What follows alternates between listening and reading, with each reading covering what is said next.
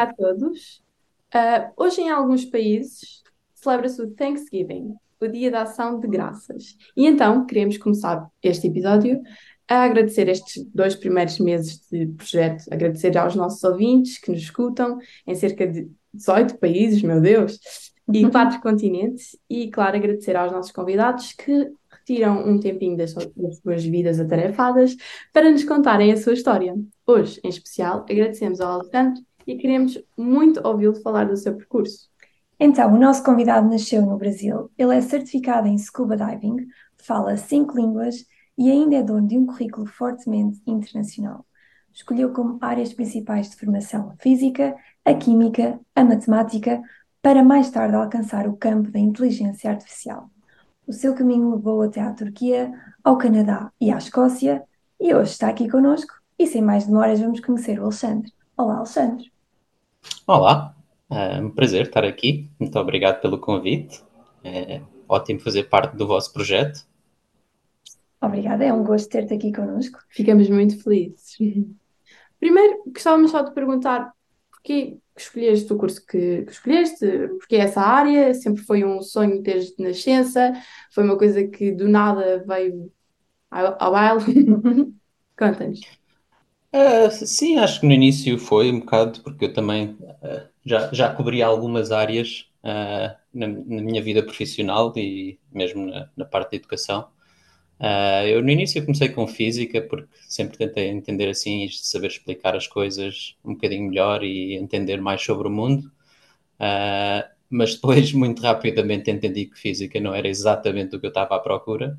Uh, e aí depois virei um bocado mais para a programação. Foi um, uma área que eu encontrei onde eu podia mais construir coisas e, e ter assim um bocadinho mais desse lado da, da criatividade.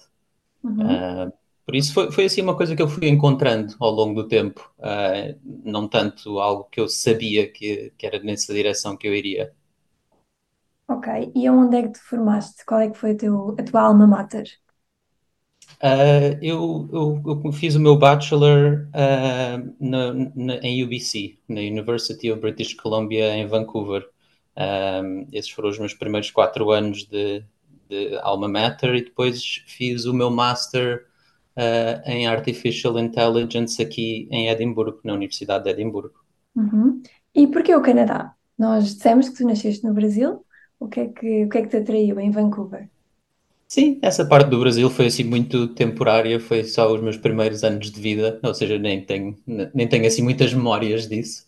Uh, mas sim, eu basicamente vivi em Portugal até aos 16 anos e depois uh, o meu pai teve um trabalho na Turquia, em Istambul, uh, e aí a minha educação começou a ser em inglês, e aí eu queria continuar lá em inglês. Então, Estados Unidos e Canadá foram as principais opções. Um, infelizmente não fui aceito em algumas das minhas opções preferidas no, nos Estados Unidos, então acabei, uh, acabei em Vancouver. Ok, e essa, estás a falar assim de, dessas rejeições, uh, foi só a nível uh, de, ai, de educação que tu que, que levaste estes tipos de, de nãos? foi também no mercado de trabalho? Como é que lidaste com isso? Foi um bocado para a frente é o caminho? Como é que é isso? Sim, eu acho que rejeição faz parte do processo. Uh, uh, e sim, eu encontrei rejeição tanto aí na, na parte de, de candidaturas para universidades, uh, mesmo na vida emocional também, e na vida profissional, obviamente. uma das primeiras foi exatamente essa, da educação, onde eu me tinha candidatado a duas universidades que eu tinha como as de topo, que era Berkeley, uh, na Califórnia, e MIT, em Boston, e a expectativa já era de ser rejeitado, mas havia sempre aquela esperança. Um, então, pronto, eu acho que sim, acho que é um bocado o que estavas a dizer, é um bocado olhar para a frente e ver cá outras oportunidades. Uh, por exemplo, foi, foi no Canadá que eu conheci a, a minha esposa, então há coisas boas que vêm por, por coisas más, então Acho que sim, acho que, acho que faz parte do processo, é um processo de aprendizagem e é preciso aprender com essas rejeições. rejeições. Uhum. Um, sim.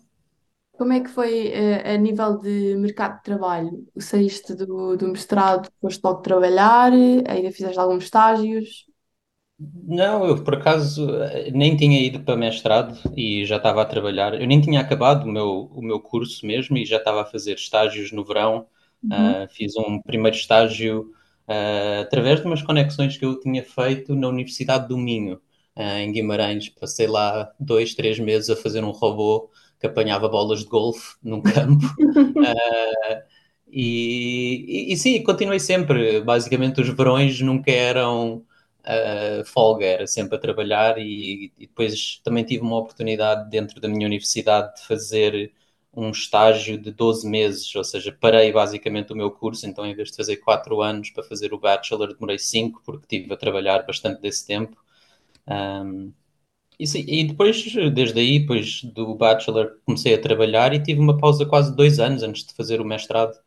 Um, Uhum, Ok, e, e esse tempo de pausa sentiste necessidade de o fazer? Ou o que, é- que é que ele te, te deu, vá? Pausa, quando eu digo pausa, foi pausa da educação. Uh, pausa, neste caso, foi pausa a trabalhar, literalmente. exato, Aí, foi- aí, aí foi meu. Sim, eu, eu achei que aí era, foi uma boa oportunidade para começar a entender se, dentro do mundo da programação, exatamente qual é que seriam as áreas. uh, porque tem, tem sempre aquelas áreas assim mais tradicionais, de bancos, de uh, coisas assim mais estabelecidas, digamos, enquanto, por exemplo, quando no ramo da, da, inteligência artificial é tudo muito mais à volta da pesquisa e de coisas que podem não funcionar, uh, podem funcionar, então era bom entender nesse momento exatamente o que é que eu queria fazer. E aí comecei por uh, trabalhar em aplicações para o telemóvel, uh, sites, um bocado de front-end, e pronto, e fui assim ó, às tantas encontrando um bocadinho o que é que eu queria fazer. Descobri logo que não era bem isso que eu queria fazer, a das aplicações, então aí foi o momento de decidir fazer o mestrado. Ok, então preferiste ter a parte prática do mercado de trabalho e depois tomaste uma decisão mais uh, do futuro da tua educação mais posterior. Certo, e, e, também porque no Canadá não tem tanto aquela noção de, dos mestrados integrados uh, que, que, existe bastante na Europa, ou seja, quando tu começas fazes só o, o bachelor e depois tens de candidatar aos mestrados, um, então uma coisa influenciou a outra e acho que foi uma boa oportunidade para, para começar a ser independente, a ter o meu salário, e porque eu aí tinha 20 anos e estava sozinho em Vancouver, ou, ou 21 uhum. anos e estava em Vancouver. Um, então acho que foi uma boa, uma boa oportunidade para mim para começar a fazer conexões profissionais e, e pronto, e conhecer exatamente a indústria. Ok, e, e eras muito novo, eh, como é que, como é que foi essa, essa nova realidade? Sentiste essa adaptação, essa adaptação exatamente ao Canadá? Achas que foi uma mudança muito drástica. O que é que tens-nos a dizer sobre isso? Sim, foi, foi drástica, foi. Vancouver é. Cada vez que eu voltava a Portugal demorava 20 horas, ou seja, eu estava bem isolado lá.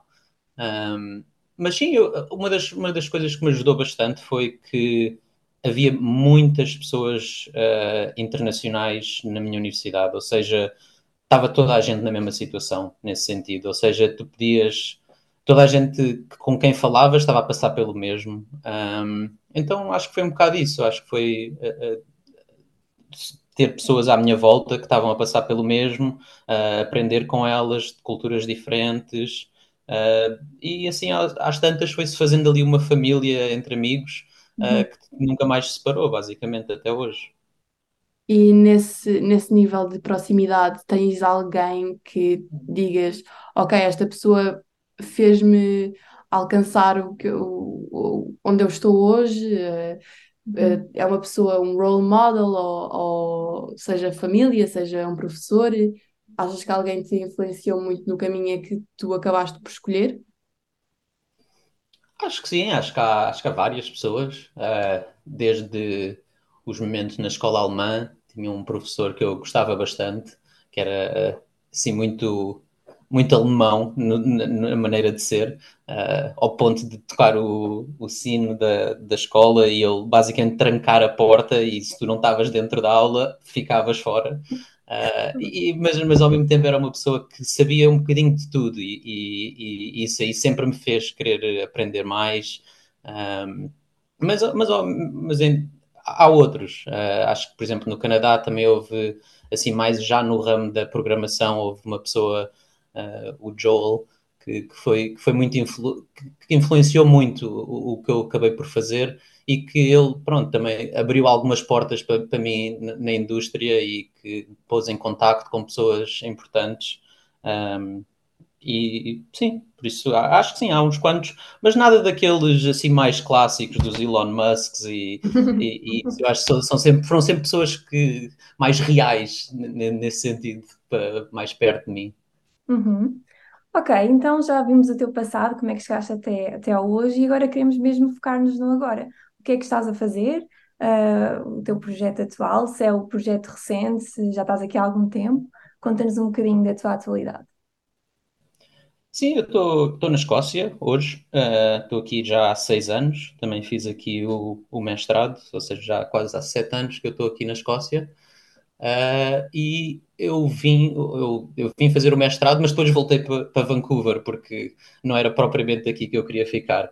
Um, depois apareceu uma oportunidade de vir trabalhar para aqui, que é onde eu hoje estou, uhum. uh, que foi para fazer um carro autónomo. Um, e do zero, basicamente. Uau! Um, então nós comprámos o carro, montámos os sensores, uh, alugámos uma garagem e pronto, e começámos a desenvolver um carro autónomo que eventualmente uh, teve a trabalhar nas estradas de Londres, uhum. uh, em protótipo, não, não como um táxi ou, ou algo assim. Uh, mas sim, foi uma, uma plataforma onde temos várias pesquisas a acontecer e hoje em dia temos uma plataforma onde se pode testar soluções de self-driving, basicamente. Um, o nome da minha empresa é 5AI. Ok. Tu, pronto, essa, essa empresa, bem, para mim já é o topo da vida, mas pronto, o que, é, que é que eu vou dizer? Tenho 20 anos, não é? Mas Quase. pronto, quase, exato. Um, mas tens algum, um- algum próximo passo? Achas que há alguma coisa que ainda queres alcançar especificamente no teu campo ou noutro também? Um, se achas que chegaste ao, ao topo, se, Por agora, por estás agora, satisfeito? se ainda queres desenvolver mais esse projeto, assumo que sim, pronto, Uhum. porque ainda é só o protótipo, Um, mas há, há alguma coisa que ainda queres alcançar? Sim, eu acho que eh, acho que essa, essa parte aí de ser um protótipo e realmente torná-la realidade, acho que é sempre um dos sonhos. Uh, a nossa empresa agora foi adquirida pela Bosch, ou seja, agora temos realmente os meios de tornar uh, tudo realidade. Um, mas sim, acho que há várias coisas. Eu sempre tive bastante interesse no, no campo da robótica um, e pessoalmente de, pronto, de melhorar a vida das pessoas com, com a ajuda de, de robôs, basically. Uhum. Um, acho que o, o campo de, de, transporte e isso aí é, é, muito importante, por isso acho que vai aliviar imenso uh, a vida das pessoas. Mas acho que há outros, há, há, há a indústria médica, há, há várias coisas que, que, mesmo a agricultura, digamos, uh, que pode ser bastante melhorada uh, com, com robôs. Então, acho que não acaba aqui. Claro. Ainda és muito novo também. É, exato. Ok, muito bem. Um, agora queremos fazer-te assim uma pergunta, já que chegámos ao, ao dia de hoje. Se olhando para trás, te arrependes de alguma coisa? Uh, se achas que farias diferente algum passo, não terias dado algum passo. Ou se até terias acrescentado alguma coisa à Uhum. tua, ao teu ensino? Pronto.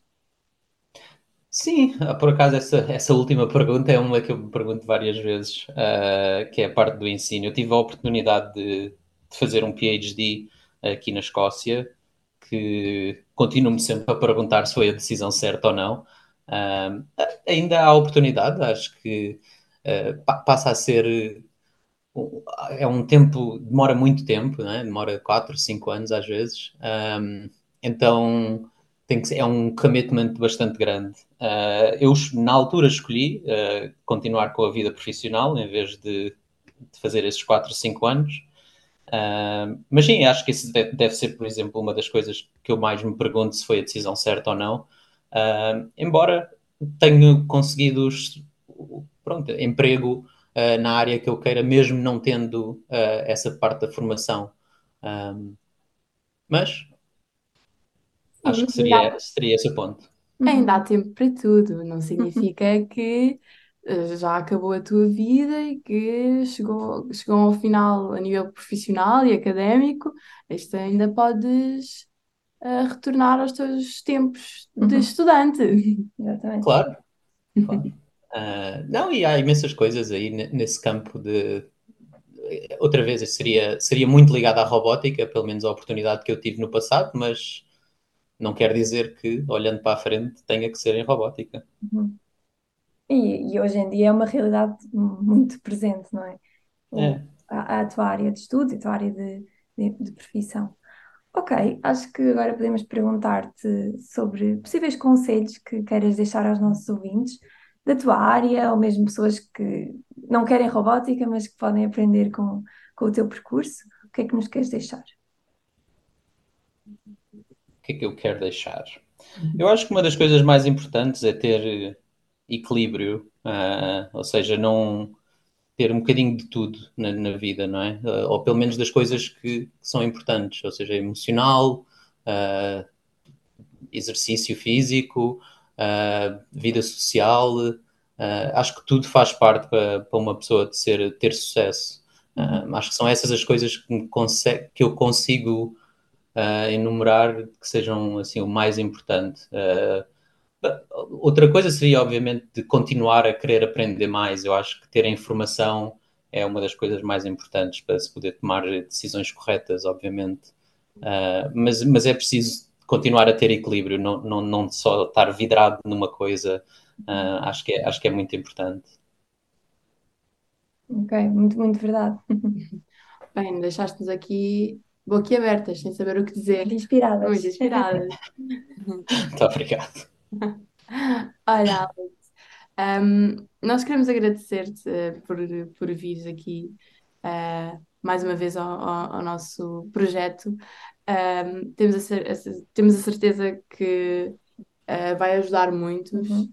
Um, obrigada então pelo teu testemunho, por nos leres uma página da história da tua vida. Temos a certeza que tem o potencial de ajudar muitos.